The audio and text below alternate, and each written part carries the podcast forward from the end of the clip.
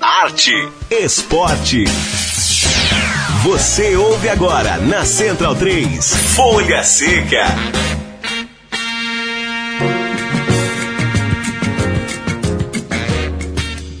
Olá, ouvinte Central 3. Começa agora a edição de número 44 do nosso programa Folha Seca. O encontro semanal toda quarta-feira às 7 da noite para bater um papo sobre literatura e cinema relacionados ao esporte. Este e todos os outros programas Folha Seca você ouve em central3.com.br.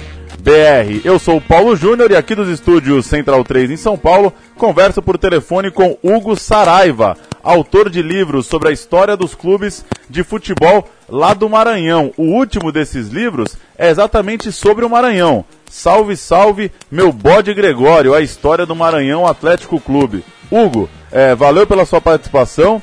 Queria que você comentasse é, um pouco essa, essa trilogia aí que você está tá construindo agora com o livro do Maranhão. Conta um pouco para quem talvez não conheça muito o futebol é, do seu estado, quais são essas obras, o que, que você retrata nesses livros, Hugo?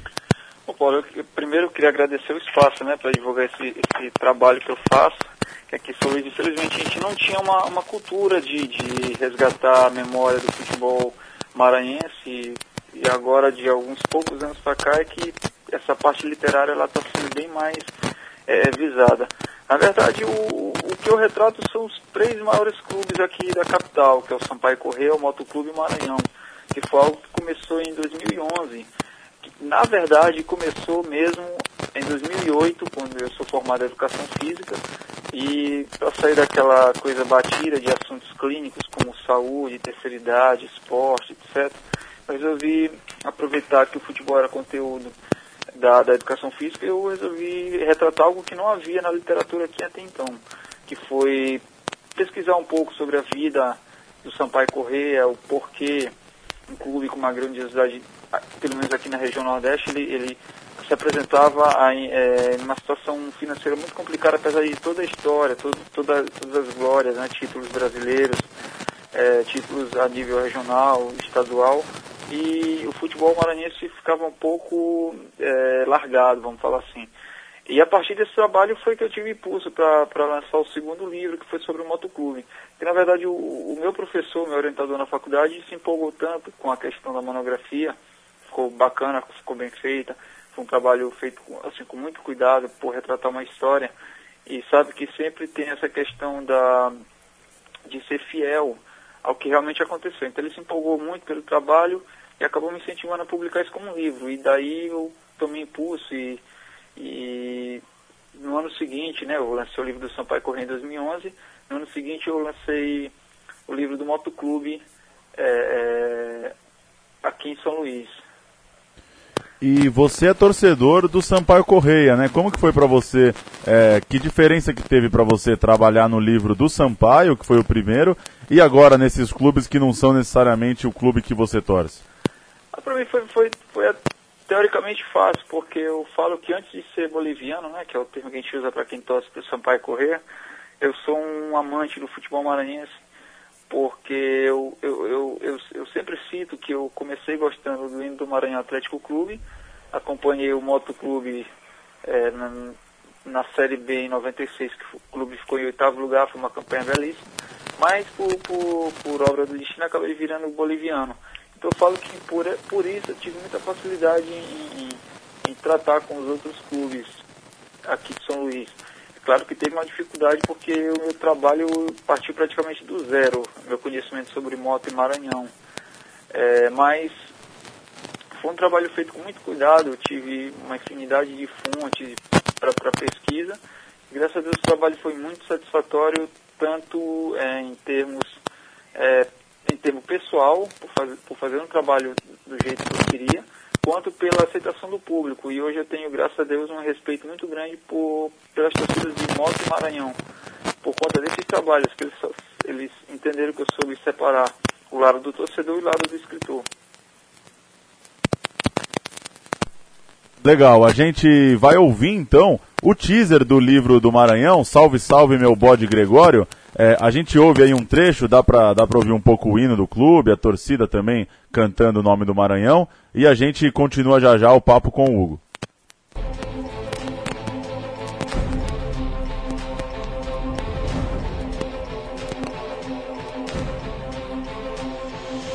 Atenção, Mendes para a você morreu, Danilo, levantou, está para o centro, bateu para o arco.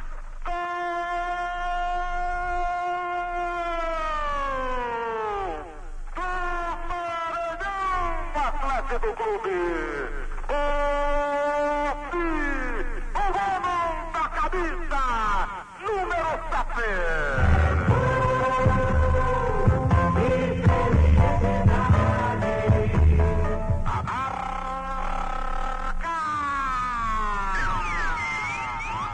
Minha bandeira tremula ao vento, tantas cores no meu pensamento. Preto, vermelho, branco e azul, tá dominado de norte a sul. Vai Maranhão, mostra como é que é que se faz com a bola no pé. Vai Maranhão, mostra como é que é que se faz com a bola no pé.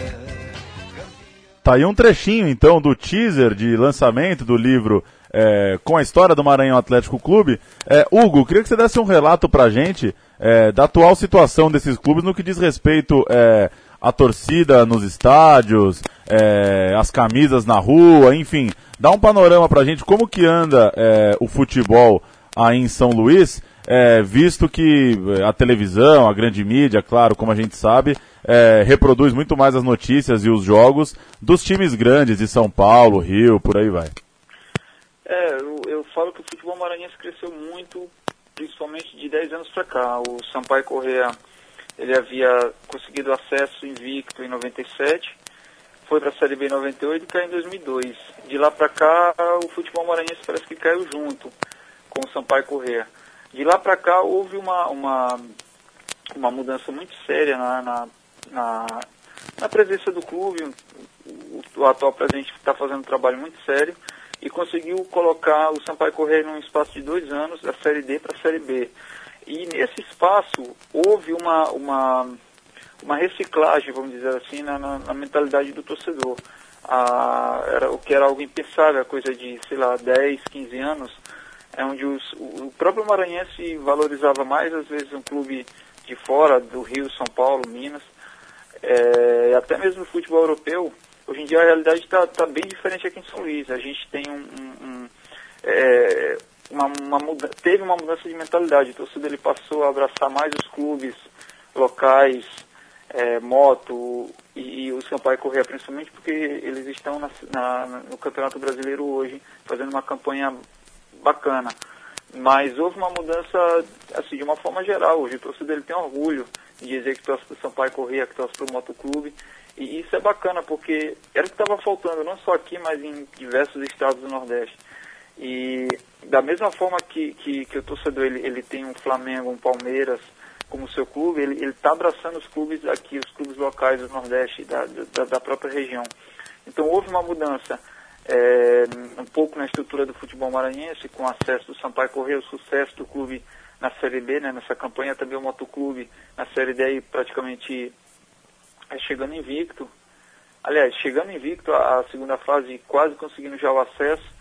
E também houve essa mudança da, da mentalidade do torcedor. Então acho que isso foi muito importante para esse momento atual do futebol maranhense. E infelizmente o único clube aí que, que do, do, dos três grandes da capital que, que, que, que, que está num momento assim um pouco complicado é o Maranhão, porque apesar de, de ser, ter sido atual campeão é, campeão em 2013, o clube infelizmente acabou rebaixado esse ano para a Série B do Campeonato Maranhense por um descuido da diretoria que priorizou outras, enfim, outros, outras coisas internamente e deixou o clube, um, a, a, formação mesmo do clube, um pouco relegada ao segundo plano e o, clube, e o Maranhão acabou caindo à segunda divisão, mas já é consenso da própria diretoria fazer uma reformulação geral para que o clube volte forte no próximo ano e o primeiro passo, claro, é, é esse acesso de volta à elite do futebol maranhense para que o Maranhão possa reencontrar o caminho de títulos que sempre teve.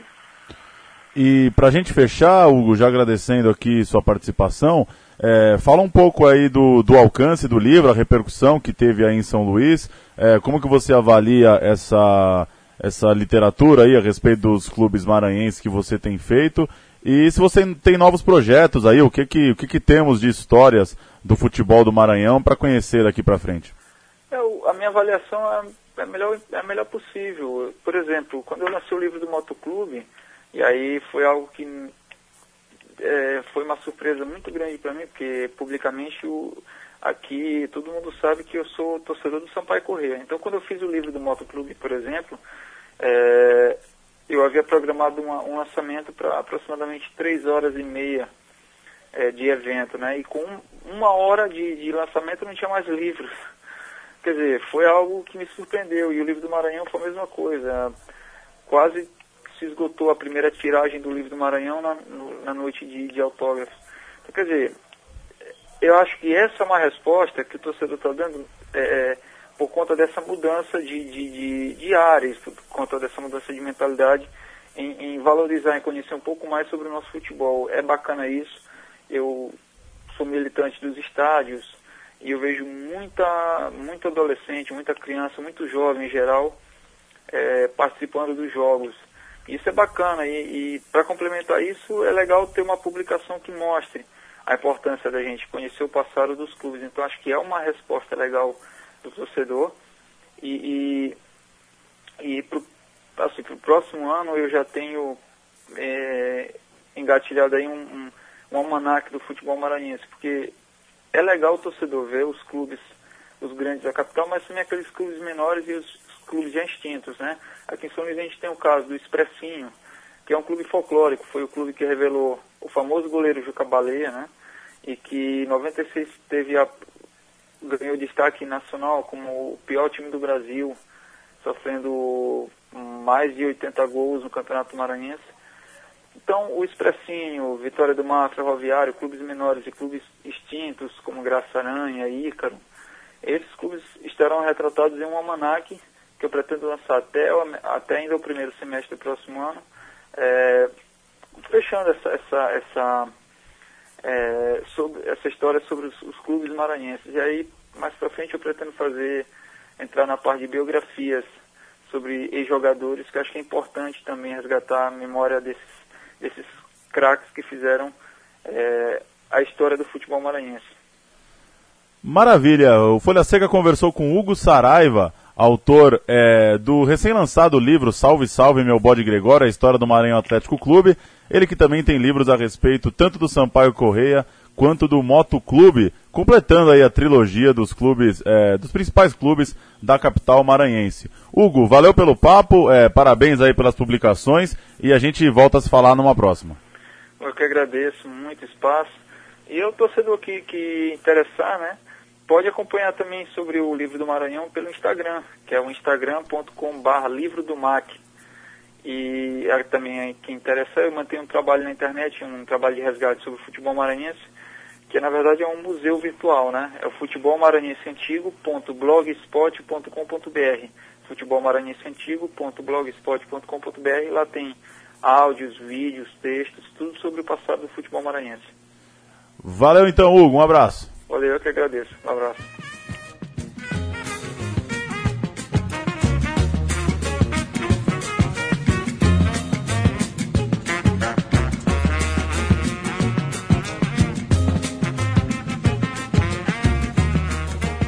Leandro e a mim, boa noite, convidado aqui para a segunda parte de Folha Seca. Qual é o seu time no Maranhão? O meu time no Maranhão é o Maranhão, é o MAC. É, você quer o um motivo? Eu quero o um motivo, por favor. o motivo é o Jackson, meia, que, meia de Codó, que foi campeão da Libertadores pelo Palmeiras e jogou é, no Maranhão e não no Motoclube. E você vinha pensando nesse motivo durante o primeiro bloco ou você já tinha ele pronto? Não, você lembra quando a Placar fazia revistas com o pôster dos campeões do ano? Sim. Então, é, eu lembro do pôster do Maranhão que tinha o Jackson, isso foi em 93 ou 94, coisa assim. E ele foi aparecer em 97 ou 98 no esporte, e aí eu peguei a revista velha. Eu não, não tem nenhum motivo para ter carinho por causa disso, mas é, foi a lembrança que me veio assim que você perguntou. É isso então. Vamos passar por alguns lançamentos e notícias é, do mundo das publicações relacionadas ao esporte. É, depois de mais de 15 anos de relacionamento com o Boca Juniors, entre eles é, conquistando três Copas Libertadores e seis campeonatos argentinos, Juan Román Riquelme virou documentário dirigido por Leandro Ulloa. será lançado em breve o nome Roman versus Roman. É, te convence o título, Leandro e a mim? O título, provavelmente dentro do filme vai ter alguma explicação, né? De, de prima a gente não, consegue entender muito bem. Já assistiu o trailer? Assisti. Eu não reproduzi o trailer aqui porque é daqueles trailers.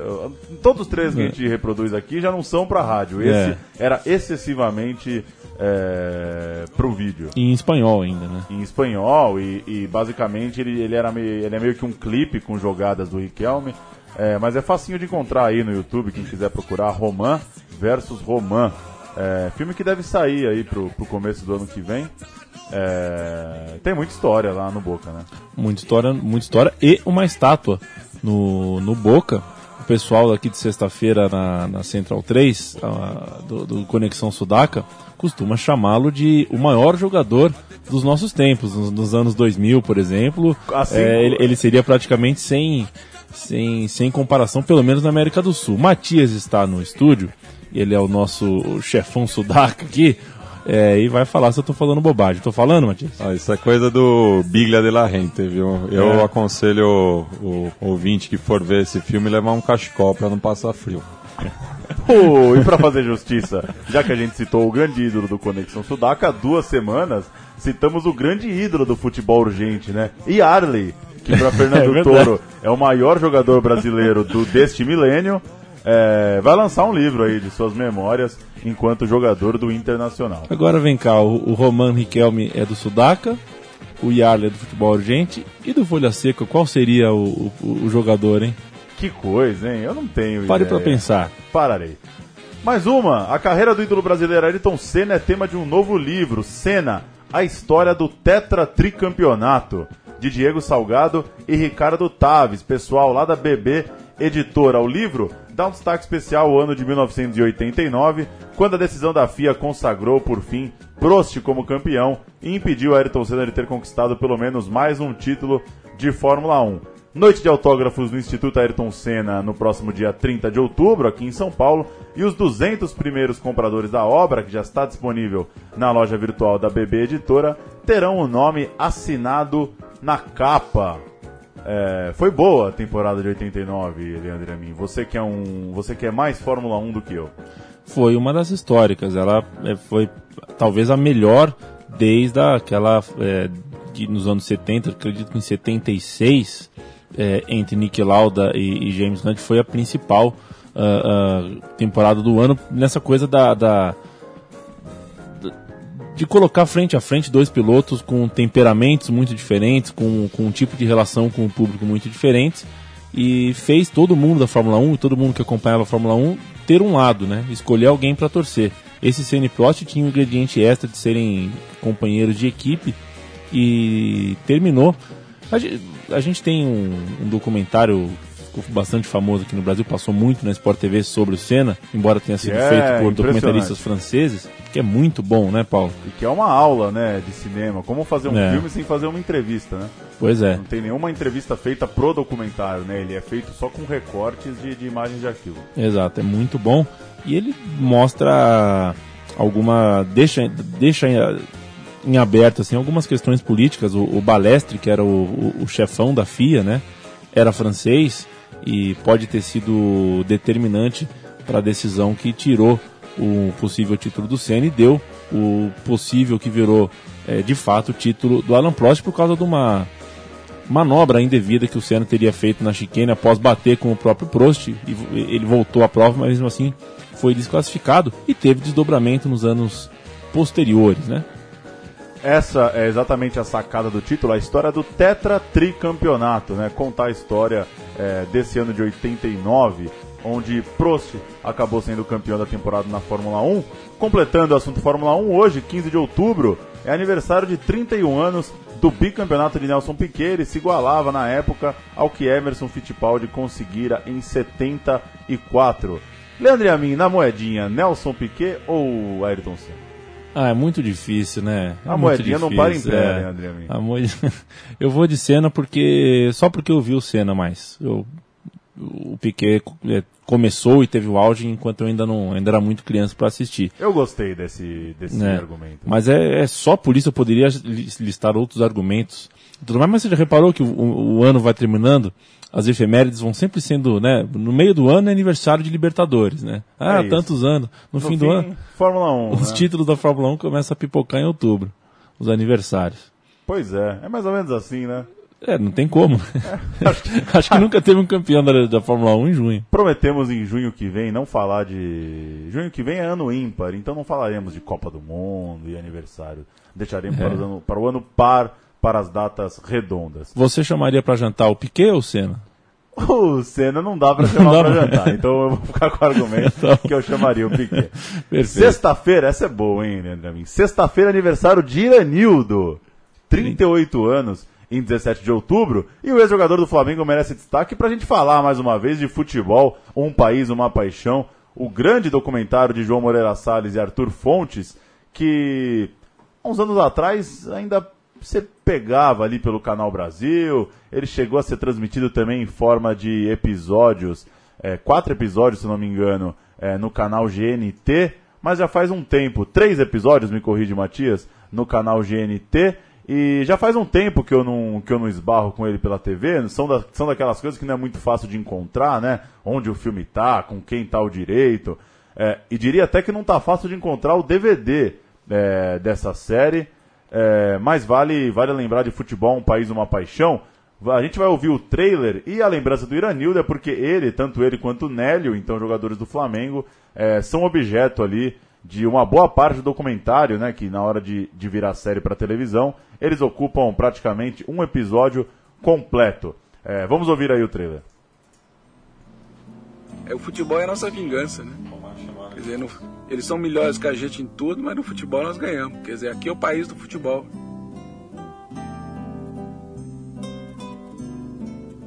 Eu, pelo futebol que eu acho que ele tem, que acho que todo pai vê isso no filho, né? E a minha esperança é que ele gaste dinheiro pra gente sair desse morro, desse- nessa, nessa área que a gente mora aqui. E a gente só, só depende dele. Gosto muito de futebol, vejo futebol. E meu sonho é entrar no Maracanã.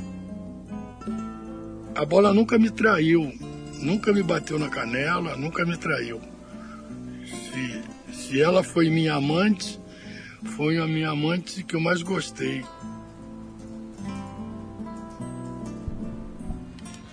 Leandro e a mim, um rápido quiz.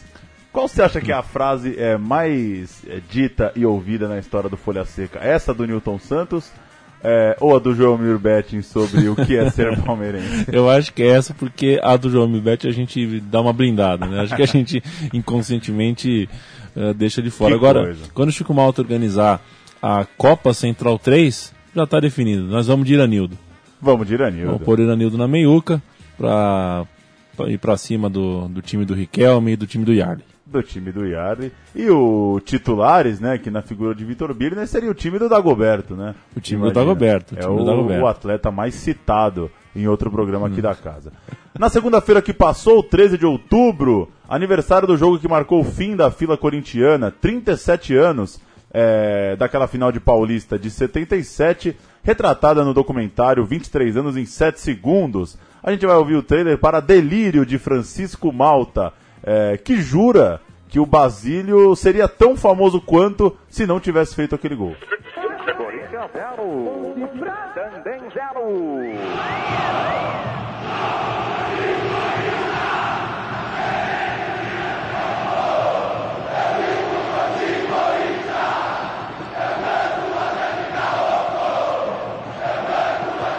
Vai chover pra dentro da boca da botija, barreira por dois homens. Correndo pro pedaço, Zé Maria, conclusão na boca do tentou, Basílio de cabeça, tentou, bateu lá atrás. De cabeça, o zagueiro, tentou.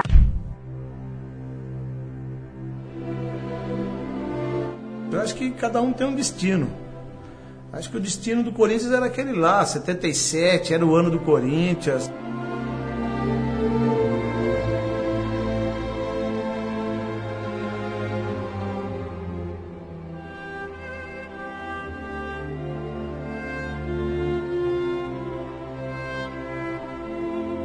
De 54 até 77 foi aquela tragédia.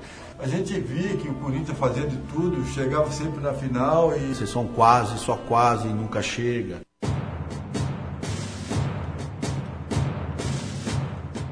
Tá aí a lembrança pra quem quer rever ou quem ainda não conhece. 23 anos em 7 segundos, filme que conta a história do fim da fila é, corintiana, sacramentada naquela final do Campeonato Paulista de 77, quando o Corinthians vence a Ponte Preta por 1 a 0 gol de Basílio. É, e a gente vai fechar o programa de hoje com Fela Kuti, ele que é nosso eterno. É, nossa eterna trilha, Leandro. É, às vezes sim, às vezes não, né? Eu sinto que você tem tirado Fela Kuti vez ou outra dos programas, mas hoje não vai ter jeito porque o músico nigeriano morto em 97 estaria completando 76 anos. É, a gente vai ouvir a música mais ouvida da história do Folha Seca, a música que é, acabou com nossas relações com o SoundCloud, como me lembra Chico Malta, música censurada nos anais da internet. Você vê que a internet É. tem dono, né, Leandro a mim? Tem lugares que você pode tocar Fela Kuti e tem lugares que você não pode. Por isso que eu gosto da Central 3, Paulão. Boa noite, hein? Voltamos na semana que vem. Boa noite, parabéns aos corintianos. A semana começa com essa festa sobre. é, essa festa pela lembrança do título de 77. Quem não tem memória é, tem um presente muito chato, né?